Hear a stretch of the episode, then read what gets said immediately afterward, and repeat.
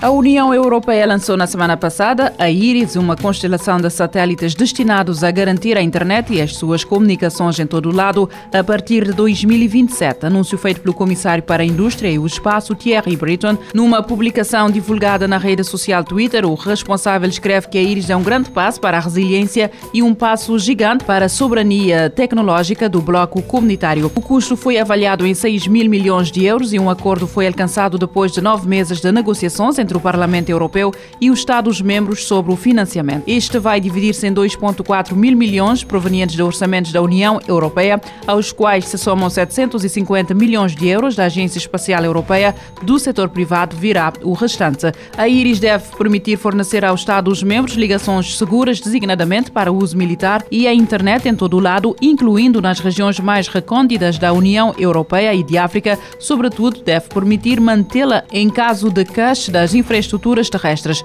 Os primeiros serviços devem ser fornecidos no final do ano de 2024 e a IRI estar plenamente operacional em 2027. A BMW está a estudar a aposta no hidrogênio. A marca alemã vai usar o modelo iX5 para testar a motorização movida a hidrogênio. Em Munique, na fábrica piloto do Centro de Pesquisa e Inovação da BMW, a marca Bavara iniciou a produção de uma pequena quantidade de iX5, veículos movidos a hidrogênio. A produção será de poucas unidades, uma vez vez que este automóvel será construído para demonstrar a tecnologia de mobilidade livre de emissões de carbono em algumas regiões a partir do próximo ano. A empresa aponta que o hidrogênio é uma fonte de energia versátil que tem um papel fundamental a desempenhar à medida que avançamos em direção à neutralidade climática. A Google vai tornar mais fácil para os utilizadores do Chrome pesquisarem por separadores, sites favoritos e históricos de navegação a partir da barra de endereço. A informação é avançada pelo TechCrunch. Para tal, os utilizadores utilizadores só terão de escrever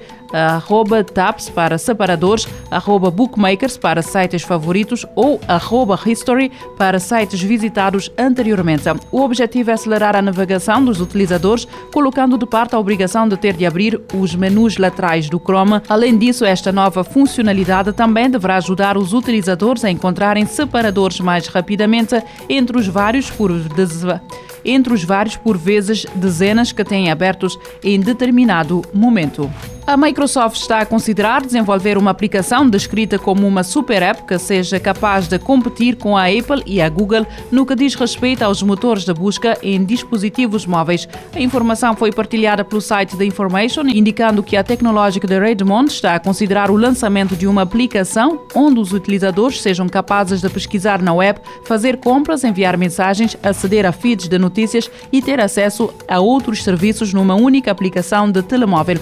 Alegadamente a iniciativa de desenvolver uma aplicação deste tipo surgiu diretamente do CEO Satya Nadella. Esta iniciativa está a ser vista também como oportunidade para tirar mais partido do motor da busca Bing e dos anunciantes enquanto fonte de receita. O Hospital Curry Cabral, em Lisboa, anunciou que efetuou pela primeira vez uma cirurgia robótica ao cancro da cabeça do pâncreas. A primeira duodenopancreactomia por cirurgia robótica em Portugal foi feita na terça-feira a um homem de 58 anos com um subtipo de tumor da cabeça do pâncreas menos agressivo, embora maligno, chamado ampuloma. Segundo informações avançadas pelo diretor do Serviço de Cirurgia e da Unidade de Transplantação do Centro Hospitalar Universitário de Lisboa Central, a possibilidade de fazer a operação com recurso à robótica é um avanço em Portugal. O clínico disse ainda que a cirurgia convencional deixa uma cicatriz bastante grande e normalmente exige algum tipo de internamento. O recurso a um robô viabiliza o procedimento através de cinco orifícios até um centímetro cada. É menos agressivo e mais precisa. A operação mais demorada do que a convencional, com a duração de cerca de 5 horas, levou aproximadamente 9 horas e 30 minutos.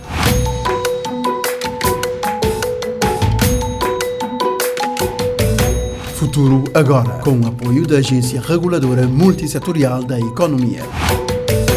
Este programa está disponível em formato podcast no Spotify e em radiomorabeza.cv.